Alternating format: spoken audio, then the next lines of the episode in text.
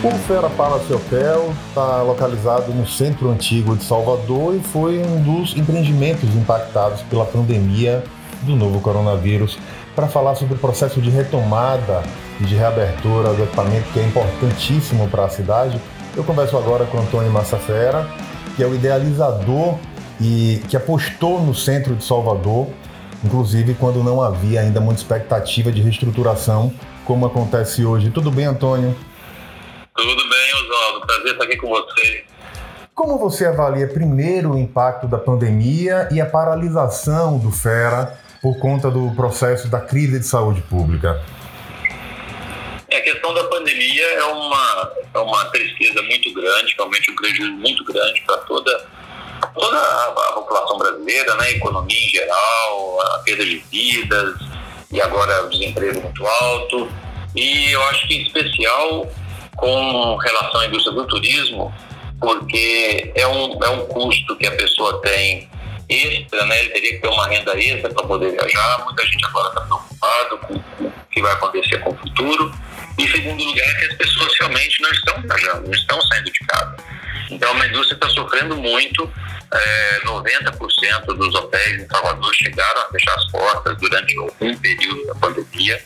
O Fera Palace está fechado desde março de 2020, então nós estamos completando aí quase nove meses de hotel fechado, o que é muito triste, né? Você tem um hotel fechado, você não tem hóspedes, você continua ainda com as suas altas despesas e não tem receita nenhuma.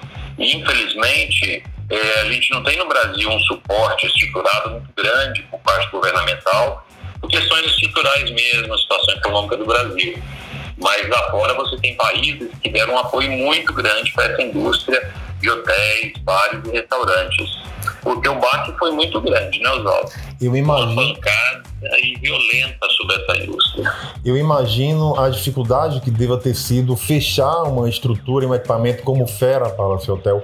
Como foi esse processo e o que mais te marcou ao, ao ver o Fera fechado por conta da pandemia? É, logo em março, eu percebi que a pandemia é algo muito sério. E, diferentemente de muitos colegas, eu decidi fechar imediatamente o hotel, porque o hotel, metade dos nossos clientes, e, e que representam aí os clientes que pagam mais, né, que ficam mais em hotéis cinco estrelas no Brasil, são estrangeiros. Então eu já disse, olha, não vamos mais ter metade da receita porque são estrangeiros. E eu vi daí percebemos a grande limitação de malha aérea e toda aquela, aquela questão seríssima da pandemia. Então decidimos, vamos tomar uma decisão muito difícil, muito dolorosa, mas é melhor fechar agora do que ficar sangrando o ano inteiro. Então decidimos fechar o hotel, demitimos grande parte dos nossos colaboradores. Então aproveitamos nós tínhamos ainda também dinheiro em caixa e como pagamos todos os trabalhadores com todas as verbas rescisórias. Eu sei que muitas áreas no Brasil, indústrias, empresas, não estão conseguindo honrar com esses pagamentos porque as empresas realmente não têm dinheiro.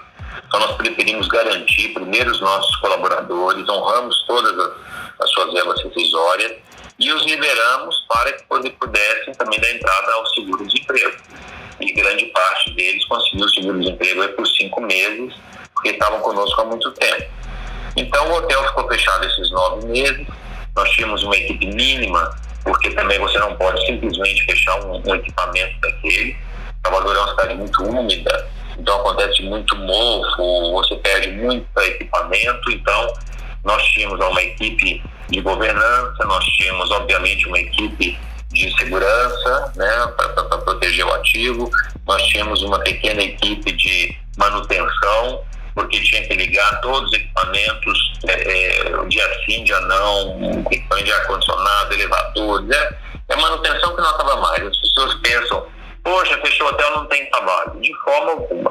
Né? É, é muito trabalho para manter aquele equipamento no nível pronto para a gente reabrir. Então, esse processo foi muito marcante o, em termos de, de, de, de, do traço mais forte para mim, a questão mais forte foi realmente a gente ter que demitir nossos funcionários, pessoas que estão comigo desde o início do Fera. Isso foi muito triste. Mas, ao mesmo tempo, eu lhes garanti que na retomada do hotel, eles teriam preferência no recrutamento. Então, todo o processo de recrutamento, eles foram avisados que o processo estava reaberto e todos eles tiveram preferência na contratação. Então, entre um, um ex-colaborador de Terra e uma nova pessoa, a preferência era para o ex-colaborador, desde que ele tivesse, obviamente, os mesmos requisitos, a mesma bagagem né, que a gente definiu necessário para as posições. Passar... Então, estamos aí há nove meses, estamos aí há nove meses fechados e a nossa, é, estamos agora reabrindo o hotel no dia 1 de dezembro. Era isso que eu ia falar. Passada a fase mais crítica da pandemia, temos uma grande novidade que é a reabertura do Fera a partir do dia 1 de dezembro. Qual a sua expectativa para esse novo momento?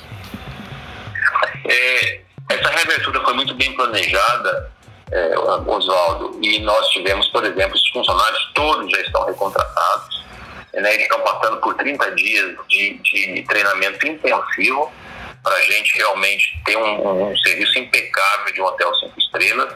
Eles estão tendo treinamento, inclusive, sobre a história de Salvador, da Bahia e da Rua Chile desde as pessoas de manutenção, passando por camareiras, passando por garçons, recepcionistas. Nós queremos que eles entendam bem onde é que eles estão trabalhando, todo o valor histórico do Centro Histórico de Salvador, todo o valor histórico e cultural do Palace, né, esse prédio magnífico, Art Deco, presente nas obras de Jorge Amado. Então, nós estamos fazendo aí um treinamento intensivo nas áreas técnicas, treinamento intensivo diversas vezes por semana sobre o protocolo Covid, para a segurança dos nossos colaboradores e dos nossos hóspedes. Então, estamos reabrindo no 1 de dezembro, é, não esperamos uma alta ocupação agora de início, acreditamos que vamos ter uma ocupação de uns 30%. O Réveillon também não está, é, não vai estar tão cheio quanto dos outros anos, porque as pessoas hoje têm, muitas delas têm preferido ir para a praia, ficar em resort de praia, casa de praia, onde eu acho que é uma percepção de maior segurança, por estar ao ar livre. Então, eu acho que a retomada vai ser bem aos poucos, bem aos poucos. E me preocupa muito essa, essa conversa agora, não conversa, mas esses dados de, um, de uma possível segunda onda ou de aumento de casos novamente. Então, isso para a indústria seria, sim, avastador, devastador há uma preocupação muito grande de atentar e atender aos protocolos colocados pelo poder público e por parte da prefeitura para essa retomada. E o FERA, com certeza, está estruturado para dar segurança tanto para os colaboradores quanto para o público-alvo. É, exatamente. Nosso distanciamento social no lobby, distanciamento social, distanciamento de um. Né, pequenos exemplos. É, começa desde a entrada do hotel, tapetes higienizadores, é, chegar na recepção, distanciamento dos nossos recepcionistas, no lobby e no restaurante, distanciamento mínimo aí de um metro e meio, dois metros entre, entre comensais, entre clientes, todos os nossos colaboradores devidamente paramentados. É, nós estamos é, implantando o sistema em que após a saída do hóspede do apartamento, a, o check-out, há feito uma higienização completa e a partir dali o, o apartamento é lacrado e ele só será reutilizado 24 horas depois pelo, pelo próximo hóspede. Né, na cobertura também, distanciamento das espreguiçadeiras, das cadeiras, das poltronas, tudo para que realmente tenha segurança para os clientes, mas ainda mais importante, para os nossos colaboradores.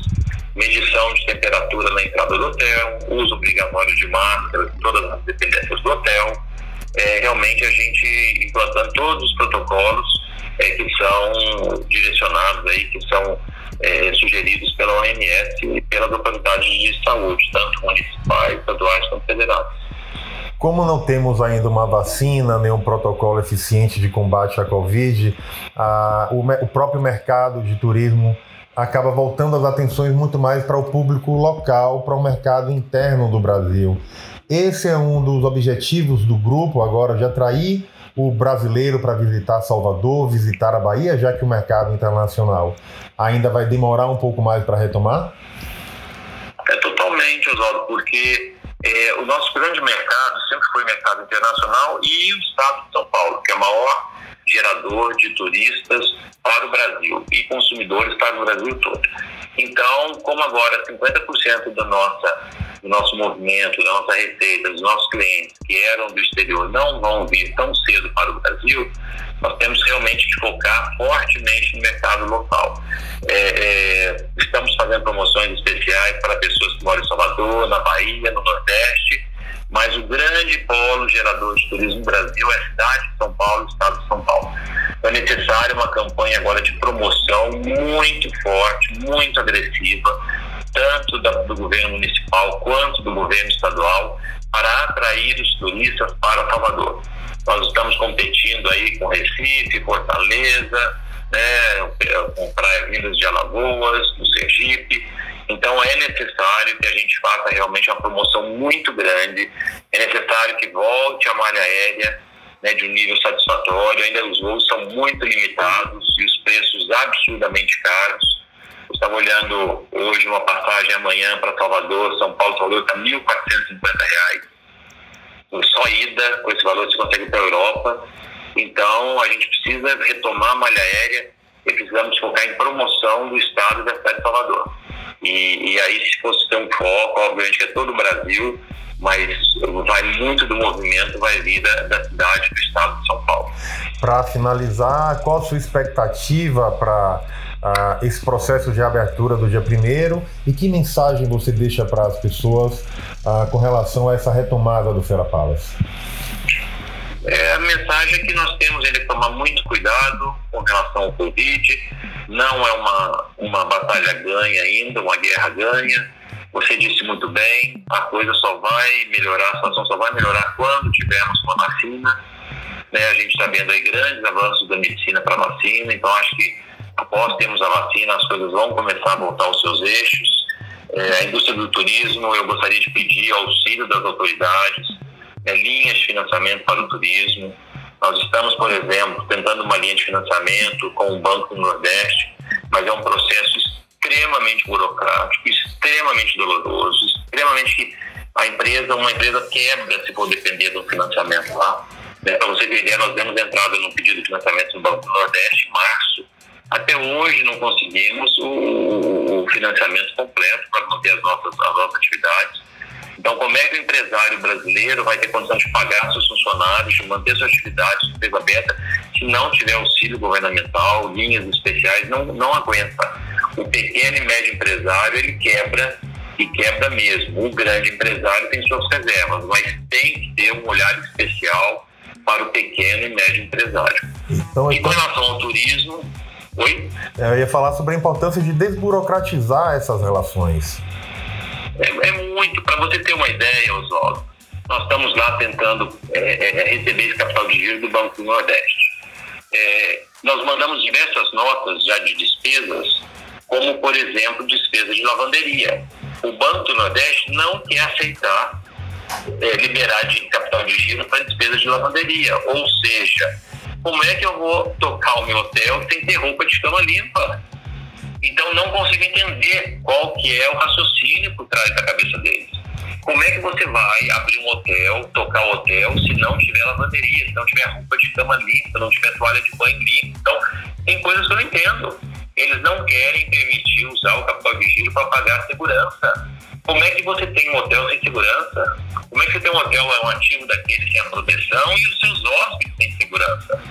Eles não querem, por exemplo, é, oferecer capital de giro, não aceitam é, despesas com tecnologia, com sistema. Como é que você vai fazer um check-in de um hóspede sem computador? Como é que você vai fazer um check-out? Como é que você vai controlar todas as despesas dele dentro do hotel? Nós vamos voltar para a idade da que a contabilidade era toda feita de papel, naquelas maquininhas de somar e fichas. Então, ah, você falou uma coisa muito, muito séria, muito. É, é, é, realmente você tocou num ponto aí sensível, Oswaldo. Tem que se protestar. Esses exemplos que eu dei é, não faz sentido, vai, Oswaldo. Já pensou você chegar no hotel com roupa de cama suja? Então, eu falo assim, o que, que passa na cabeça das pessoas, né?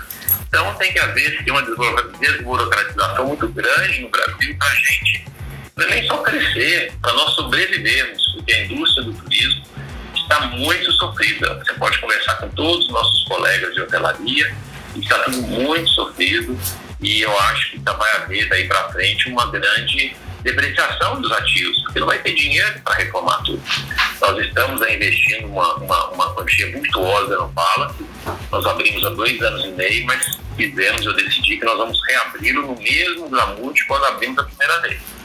Então você conhece bem o hotel, nós estamos refazendo todas as pinturas, os pisos do térreo, estamos refazendo o lounge lá na cobertura completamente, todo o deck, as poltronas, as cadeiras, todos os móveis do hotel estão passando por uma higienização completa, lavagem de todas as poltronas, todas as cortinas. É uma fábula que você gasta com isso. Mas é o que custa para manter um hotel cinco estrelas.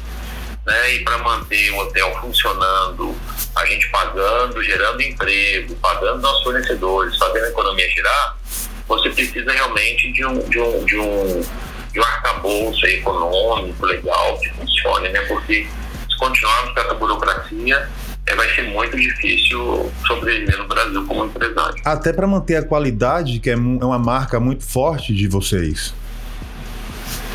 A manter, pois é, é, é a qualidade, esse, essa reforma que a gente está fazendo tão grande, é para manter essa qualidade, para que as pessoas entrem e sentam. As pessoas vão no hotel daquele tem que se sentir sempre que está num, num, ambiente novo, está num ambiente não é nem novo, é num ambiente totalmente é, com manutenção perfeita, né? 100% de manutenção. Isso num prédio histórico custa muito dinheiro. Se você tivesse um prédio moderno, é uma coisa. Agora, você cuidar de um prédio como o nosso, com mais de 650 esquadrias de madeira, né, da década de 30, com mais de 750 pilares ali no hotel, que tem a manutenção o tempo todo, dois elevadores históricos, né, todo estilo Art Deco, os pisos em pastilha, que requer rejunte especial. Então, é uma estrutura muito grande. A gente gasta aí pelo menos o dobro em manutenção do que um hotel moderno gastaria. Mas é o charme do hotel, é a história de Salvador. É, todos sabem que a Rua Chile foi a primeira rua construída no Brasil. Então, a gente tem que fazer isso. Agora, precisamos do apoio governamental para poder tocarmos esse, esse empreendimento. Não só apenas a gente, mas todos os empresários do setor. Fica a minha torcida, a nossa torcida do portal Muita Informação, que esses processos consigam avançar, até porque o Fera é um dos locais mais belos, mais bonitos e que fazem parte desse novo momento da cidade, justamente de atender bem não só ao baiano e ao turista, mas com a população de modo geral.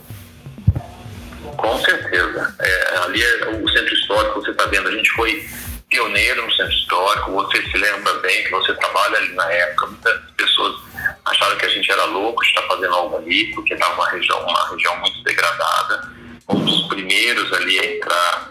Primeiro assim, em hotel, num equipamento maior, sempre houve ali os grandes batalhadores, né, os lojistas, os donos de bares, restaurantes, que estiveram sempre batalhando esse período todo de, de, de queda do centro histórico, movendo o centro histórico. Mas a gente apostou no centro histórico, né, conosco depois veio pagando. Nós fizemos também estacionamentos para 300 carros, para dar estrutura para quem quiser visitar o centro histórico.